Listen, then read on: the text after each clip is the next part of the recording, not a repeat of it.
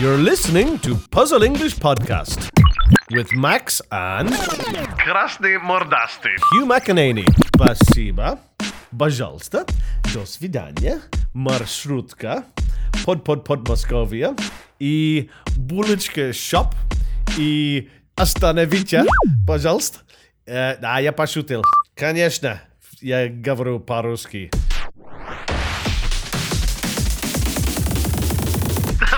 Максим, запускай.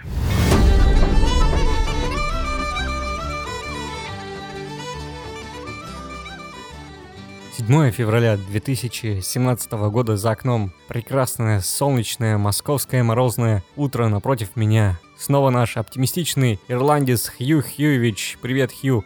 Hello again, Maxim. What's this phrase you have from Pushkin? A lot of people have told me this. It's uh, как называется? Мороз и солнце день чудесный. Наверное, значит, как frost and sunshine must be like a magical day. Как чудесный, I think magical sometimes, or super day, yeah? Да, наверное, что-то типа того. It depends who you ask, though. I guess if you ask somebody in their car or in their home, it's a super day. But if you ask somebody on the street all day, maybe it's not a super day. Одна из наших пользовательниц спрашивает по мотивам прошлого выпуска со старой тещей, где ты рассказал эту очень смешную историю недопонимания. Так вот, она спрашивает у тебя, какой у тебя самый возрастной ученик? Um, the oldest student I've had at the moment, I don't have too, any old students older than like 30, 40. Some of the students you don't ask, but I definitely had one uh, gentleman, Alexander Rodikov, a good, very good man, and he worked in an office as part of a team, and he was, I don't know exactly, but I'd say about 55, 60 and he was one of my students. For him, it was more just practice, speaking practice. I mean, in terms of grammar and rules, he was very uh, comfortable with his English, but just to help him uh, read articles and from the web, and yeah, just to help him with his level. Probably about 60. I don't know exactly. Sorry, Sasha, if I gave your age away, but uh, probably about 60. Но главное, ты помнишь, не говорить, что он старый. Yeah, exactly. Yeah, never, never call anybody old. Yeah, I mean that's that's an international rule, Maxime. It's just um, what is it we say? We put um, I put my foot in it in that that day. When you put your foot in it, you make a mistake. Uh-huh. You have to backtrack a little bit. Сегодня, Хью, буду тебя расспрашивать о том, как ты проводишь свое свободное время. У нас обычно выходные — это прекрасная возможность встретиться с друзьями. У тебя как с этим делом обстоит все? Получается ли выбраться куда-нибудь? Yeah, um, I try to, Maxime. You know, as I as I said to you before, there's a young baby, a little baby at home, uh, so uh, I do it a lot less than I used to. But I have been known, yes, to go out and meet my friends and do some socializing.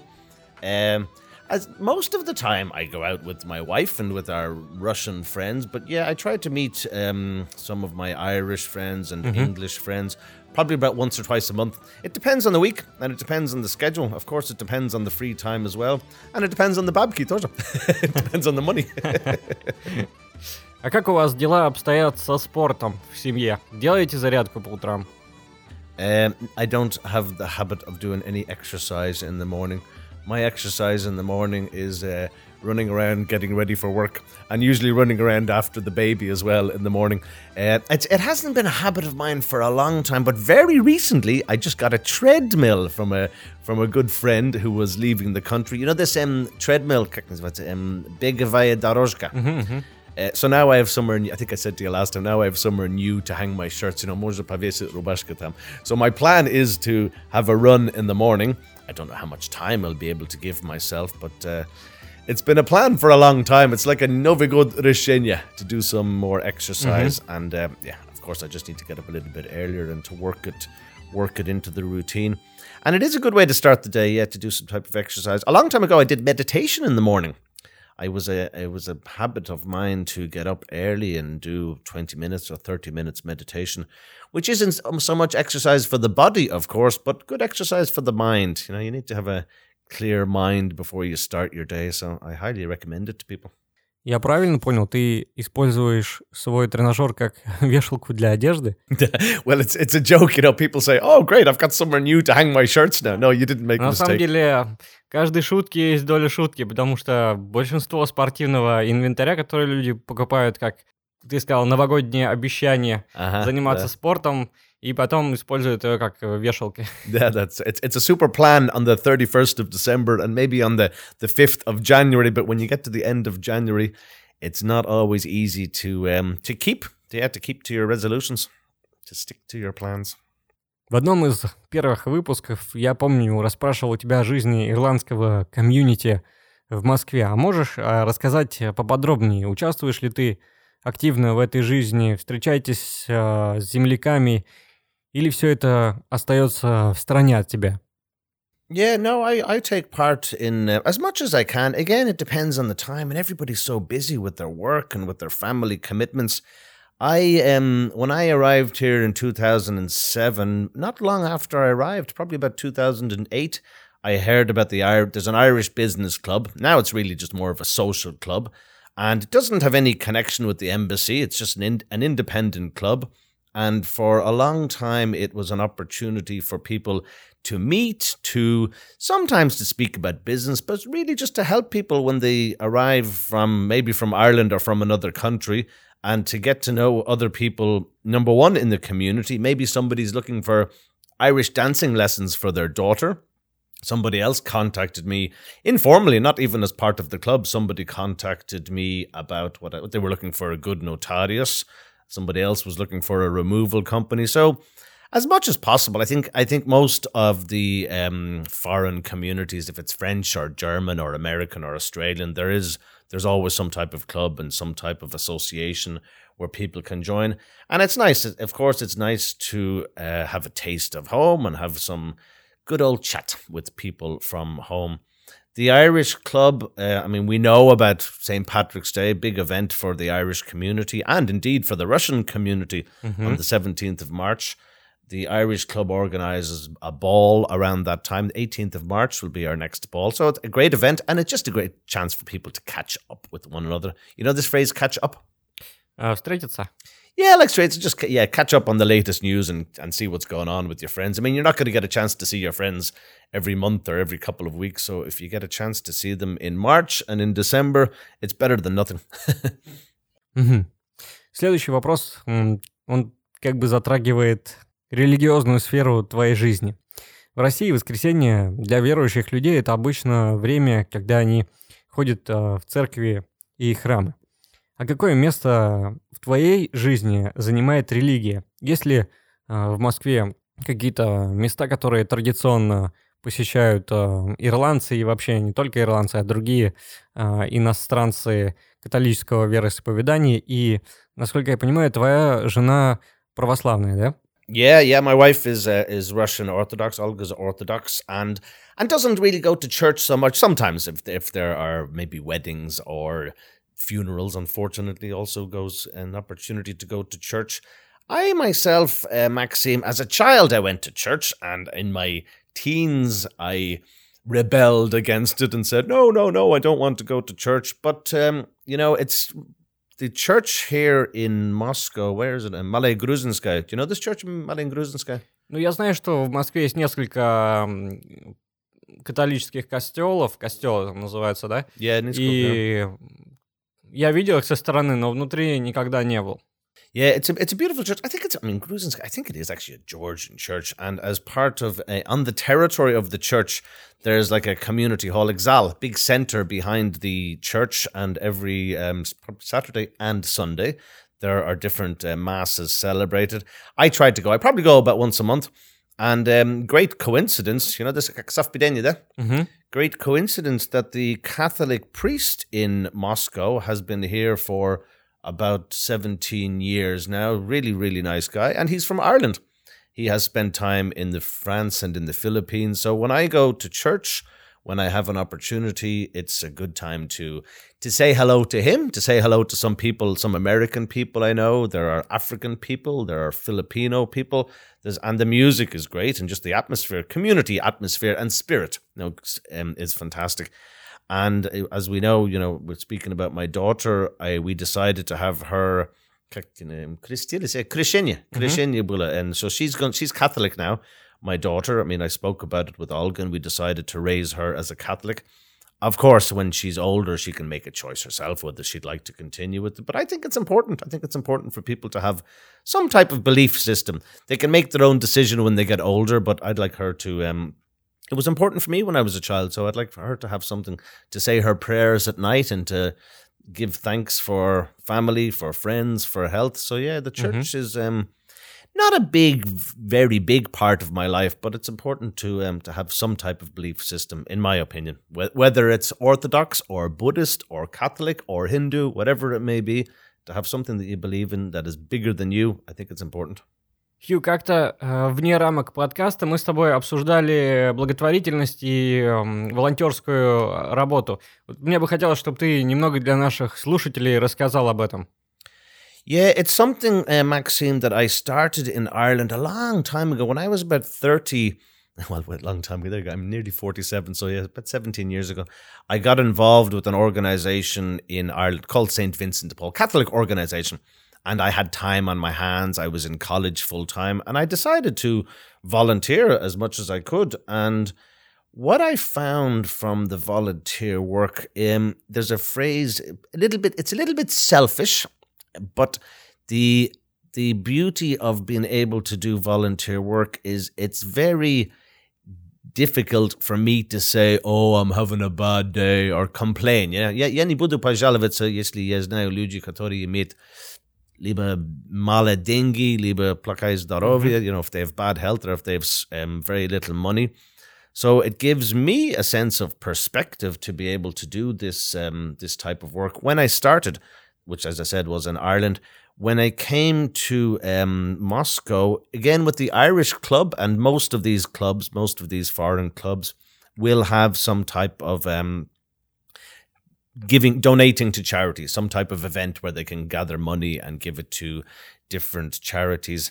I have worked with um, some charities here that help uh, homeless men and uh, women, some charities that help people who have had um, problems in the home to try to connect families better together. Some charities that help charities with education, of course, because my main work is teaching. There are also charities that provide free English lessons to um, to migrants, to people that are new to Russia. So yeah, the volunteer work is. Um, I recommend anybody should everybody should do some volunteer work, if not permanently, at least once in their lives to help them to to give them an opportunity to help others. I think it was Gandhi, Mahatma Gandhi, that said, The best way to find yourself is to lose yourself in the service of others. Yeah? yeah. Yeah, I mean, if you're giving, if you have an opportunity to give to people, you learn more about yourself and you feel better about yourself at the end of the day. So, yeah, I do as much volunteer work as I can. Probably about two or three times a month, uh, people get in contact with me and they say, um, they have clothes for children or toys for children so i try and collect these and and distribute them to different charities and uh, yeah makes me feel good Эту цитату Ганди ты знаешь, потому что живешь недалеко от его памятника, да? Maybe, yeah. Because I live near Plushet in... Well, that's Indira Gandhi. That's for his wife, isn't it, yeah?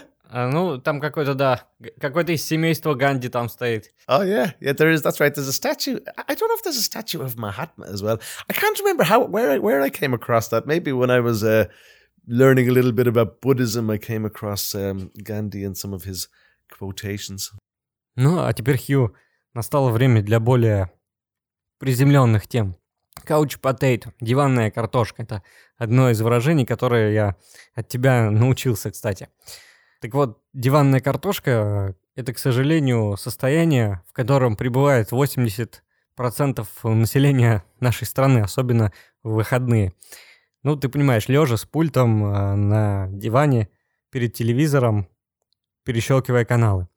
Есть ли у тебя дома телевизор и телевидение, и часто ли ты его смотришь? Yeah, we have a we have a television. Um, what, what do you call the couch? You, you say vegetable, I think, in Russian for this. For when we say couch potato, no, da. Mm, yeah. That's, that's what I thought. Yeah, um, we have a TV at home. I, I don't often watch uh, Russian television, to be quite honest uh, with you. And I I've been in many many Russian homes where we have a television in the kitchen and we have a television in the big room and we have a television in the bedroom, and sometimes they're all on at the same time. And I say to my wife, I say.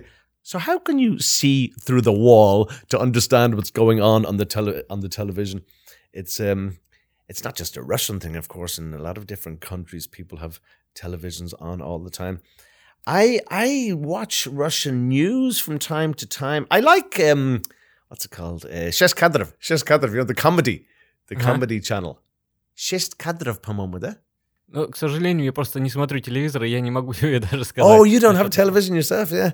Um, yeah, well, no, as I said, we, we have a TV, and I watch it for the news. I, I try to watch th- some things in English as well, but typically I just download movies and uh, I play them on the uh, on the television. When when I meet with um, Chosha, she likes to watch uh, what's it called? Пусть говорит. I don't know. I don't know if you know of this show. Пусть говорит. No. Э, uh, yes, да, знаю. Пусть говорят, конечно, знаю. You've heard of it, yeah. And пусть говорит. I I say to Chosha Luba, I say. Это время для пусть орать или пусть кричать, because it's always just shouting, people shouting at each other. um, and sometimes it's interesting, you know, sometimes it, they're interesting themes. There's another one. What's it called? Um, da, da, da. It's it's uh, men and women looking for a par- uh, Davai Pejinimsa. Mm-hmm. and uh, one of actually a number of my friends have been on it. Uh, a guy from New Zealand was on it. Another guy from Canada was on it, and another guy, uh, Michael Michael Byrne from the UK, was on it. I think some foreigners just go on the show for for PR for their business. They're not looking for a woman at all. so if you want some free PR, you can get an invitation. I did get an invitation to go on this show about uh, two years ago, but I don't think Olga would have been very happy if I had appeared in Russian television. and Joshi would probably have been surprised as well. Да, представляю ее лицо, если бы она тебя увидела. Да, да, да, да, я не могу представлять. Это злой, точно. У нас Хью э, считается священной обязанностью для многих э, людей посмотреть вечерний выпуск новостей. Вот, например, моя бабушка, если она не посмотрит э, вечерние новости, то все это значит катастрофа. Но это больше касается такого пожилого поколения. You mean steadily? so if you want to know what's happening in the world, just call your grandmother or your grandfather, and they'll tell you what's happening in the news. Yeah, what was it? What was it? Yeah, people feel like they're. Um, they're missing out on something like the world is going to end and it's even in ireland it's the same type of um, same tradition in ireland my, my parents will watch the news at six o'clock and then they'll watch the news at nine o'clock and often on two different channels to try to make sure they know everything that's going on um, although I've met, like yourself, Maxime, I've met a number of people recently who just don't just don't have a television, choose not to have a television at home, and I think it's a good idea. I think it's a great idea. Even if I'm on holidays or if, if I when I'm um, outside of Russia, I try to give myself a break from um, any type of movies or cinema time or television time because um, the brain needs a rest, and it, it can be filled with garbage, you know, with rubbish from television also. Интересно. Я думаю, в целом картина тебе ясна. Молодое поколение предпочитает а, больше как источник информации интернет, а в то время как э, люди старой закалки больше доверяют и любят э, получать новости посредством телевидения. Yeah, um, if if I understand you correctly, Maxime, I guess the younger generation won't be watching typically as much television as the older generation, and yeah, we're getting our information from the internet. I mean, we're surrounded by news coming from all sorts of directions. I guess a lot of people are getting their news from Facebook, from social media, if it's Facebook or if it's Contacty, whatever it may be. Again, I try to minimize my, my Facebook time. I, I even took a break from Facebook, and all my friends thought, "Oh, "What's wrong? Is everything okay? Do you want to talk?" And I said, "No, I just want a break from Facebook." I took a, I think I took about three months break from. I did actually. I took maybe more, maybe about five months break, and I only recently got back on it because I just had to some update some things for the Irish club. Um, so yeah, in terms of getting your news, I, as much as I can, try to see what's happening on Irish news uh, in Russia with the Moscow Times, just to see things online, different articles and um, news that's happening, because it helps me with students as well. I mean, it it helps me come up with different topics to speak with uh, with students about. Of course, I try to avoid politics, but you know sometimes politics comes up when. Uh, I, I was warned actually a long time ago when I um, did my English training, English teaching training here. One of the trainers said to me, "Don't ever speak about religion and politics." And Some people are comfortable speaking about this, some people aren't. And of course, it depends on the level of the relationship as well. If it's a first meeting with somebody, we're not going to speak about politics. If I know someone for quite some time, we will. Um, so yeah, the bulk the bulk of the news I get is um, from BBC, from Breaking News, another Irish um, website, and just from the Moscow Times. Helps me keep in touch with what's what's happening in the world. But not too much. We don't want news overload either. We don't want too much news. А ты как человек, который получаешь информацию и из тех источников, и из наших, можешь ли сравнить э, наши новости и сказать, если не состыковки и, и в чем они стыкуются между You, собой? you mean is there a difference between the Russian news and the the Irish news? Ага. Uh, of course, there's a difference. I, I mean, in every country in the world, um, the news is more what's localized, and you hear things that are um, what does what do we say? If you have if you have your ear to the ground, you know what's happening on the street. You know, if you have your ear to the ground, I guess if you listen with attention or if you pay Mhm. attention to У something. нас есть фраза «ушки на макушке».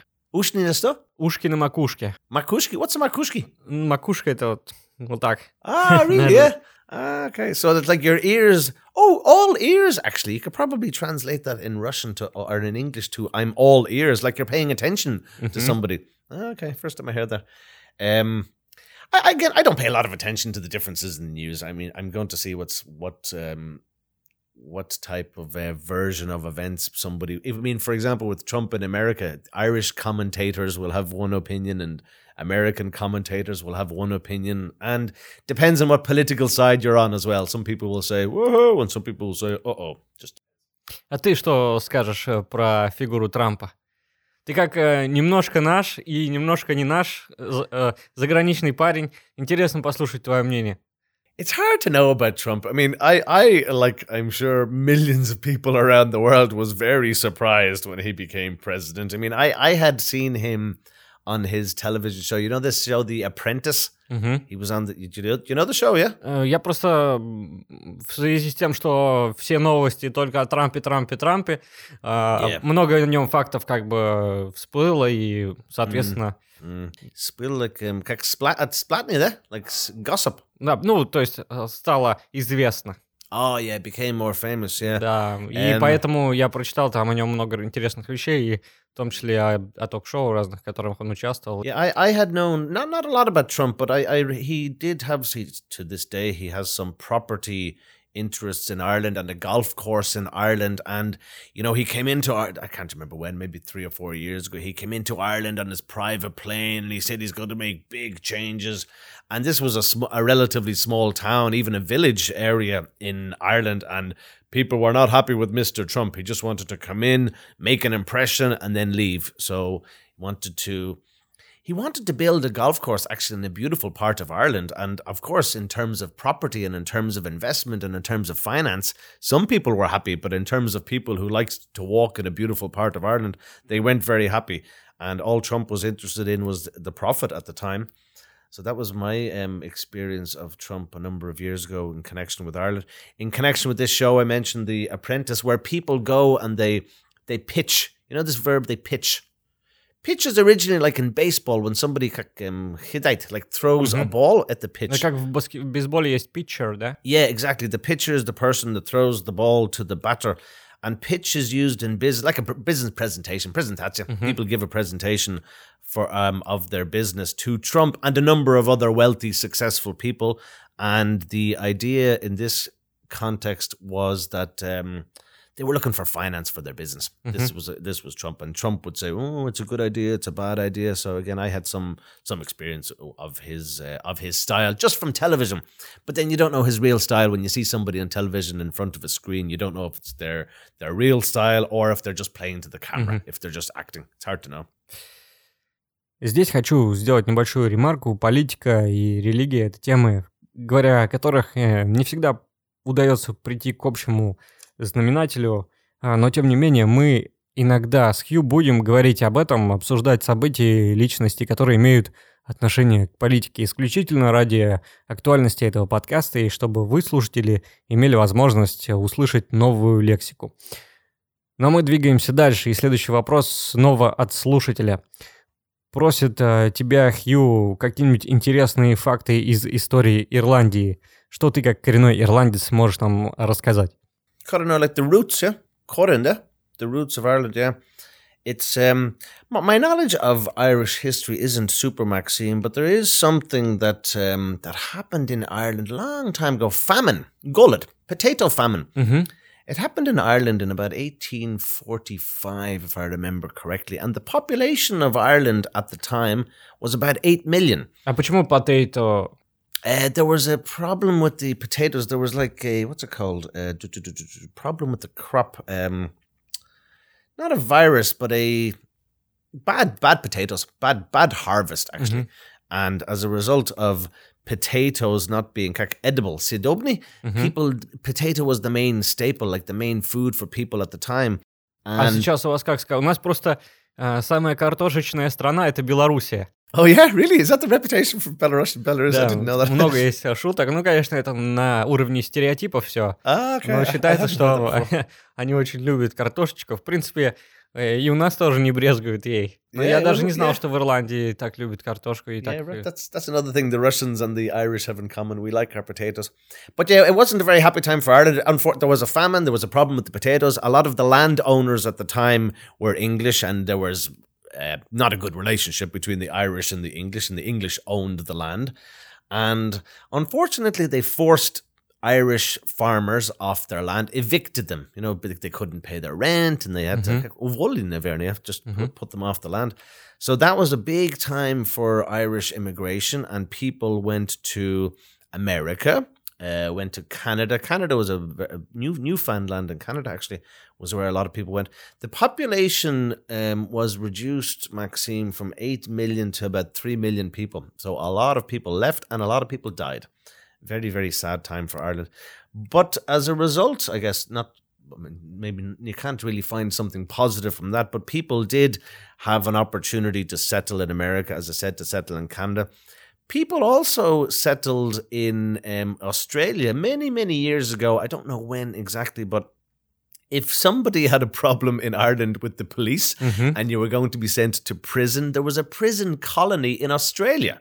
So prisoners got an opportunity to go to Australia to to serve their time, but uh, hopefully to be free at some stage as well and to enjoy enjoy the sunshine and the uh, the atmosphere of То есть им Australia. давали выбор, а, либо ты садишься в тюрьму в Ирландии, либо ты едешь в Австралию и там колонизируешь ее, да? Yeah, I, I don't know if they had a choice. I'd say they were just told some people are going to be serving their sentence, Ah. like they're putting of order in Ireland, and some people are going to be serving their sentence in um, in Australia. But yeah, I mean the diaspora. I, I remember a statistic. I don't know what the figure would be now, but there's mm, there's minimum 80 million Irish passports around the world. So if you think of the population of Ireland now is again, I'm not too sure exactly, but it's about five million people. That's a lot of Irish passports and a lot of people. So if everybody went back to Ireland uh, with their Irish passports, there'd be no room. It would be like um, no talpa, короче. Больше, больше половины, то есть а, населения Ирландии живет где-то за границей. Yeah, Yeah? yeah, yeah, yeah. Mi- Minimum Интересно. 80 million. Yeah, maybe more actually. Um, a lot of Irish passport holders. And I think it was, it might have been Cuba actually. A long time ago, an Irish guy went to somewhere in South America, maybe Argentina or maybe Cuba. and now in this one particular area of South America, there are children and families running around with the no rigi ginger hair ginger hair and freckles so they look like a typical irish person but they're in the sunshine of of south america might have been a sailor actually i can't remember the history exactly um, but yeah, the Kennedys, of course. I mean, there's a lot of famous Irish families that have uh, settled in different parts of the world. And I think I may have said it before as well. When I was traveling before in America, particularly in America, I met people and they said, "Oh, I, my God, you're Irish. I'm Irish too." And you know, there might be ten percent Irish or five percent Irish, but I guess people are proud of their roots at the end of the day. So it's nice to have um, it's nice to have that connection with home. А у меня, Хью, прям на ходу появился вопрос.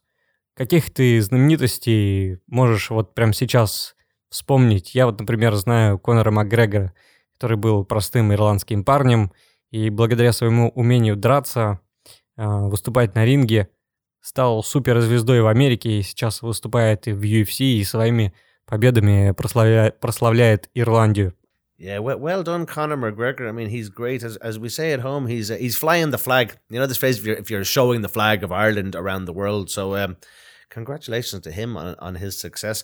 I mean, we have Colin Farrell, we have Brendan Gleeson, we have a number of famous um, actors. Liam Neeson, another uh, famous actor. Some of our musicians, you know, we have U2, we have Sinead O'Connor was famous. I guess she's still famous now. Enya has some beautiful music. Um, so many of our uh, musical talent we have, many of our um, many many famous actors are from Ireland. Um, what else? I mean, if you think of, um, I guess yeah, music and cinema would be would be big things as that that uh, that are famous around the world.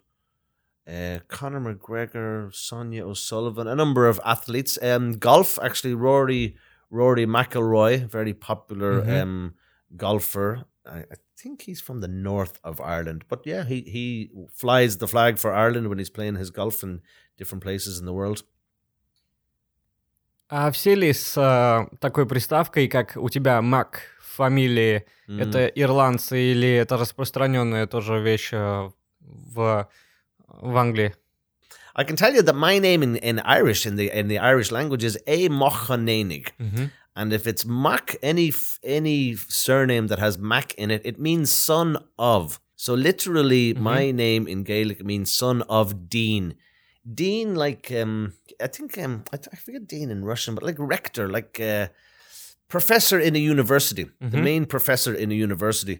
So my no, I don't think my father was ever a professor in a university, but if you translate my name literally, it means son of um, yeah, university professor. So the Mac, I mean, the Mac is very Celtic. A lot of play people in Scotland and in Ireland would have Mac as part of their their surname. So most Irish names, yeah, you'd you'd know them. I'd know Irish names pretty quickly, Irish surnames. The funny thing with Russian surnames is there are so many Russian surnames. I'd say every week, or no exaggeration, every two weeks, I hear a new Russian surname. There's such a variety of Russian surnames. It's um, it's incredible. Actually, it's always it's always a big surprise for me. And I say, oh, really? What does that mean? I, I try to ask. You know, it's interesting for me to understand if I hear. Um, I know Medvedev. I know means bear. I mean, we hear different surnames and we think, hmm, what does that mean? Does it mean anything? You try to create an association. I guess it could help with the memory as well. If you have an association with somebody's surname, you could say, ah, that's the bear. I remember him. Ну, То есть мы имеем основание предполагать, что один из участников знаменитой группы Битлз, сэр Пол Маккартни, имеет ирландское происхождение. McCartney is, um, you know, he could have Irish roots. I'm not too sure. Um, yeah, he's, he's, he's definitely an English uh, an English citizen, but yeah, there's another Mac, a famous Mac as well. У нас с тобой сегодня насыщенный выпуск получился, многие темы мы успели обсудить, но у меня есть еще последний вопрос.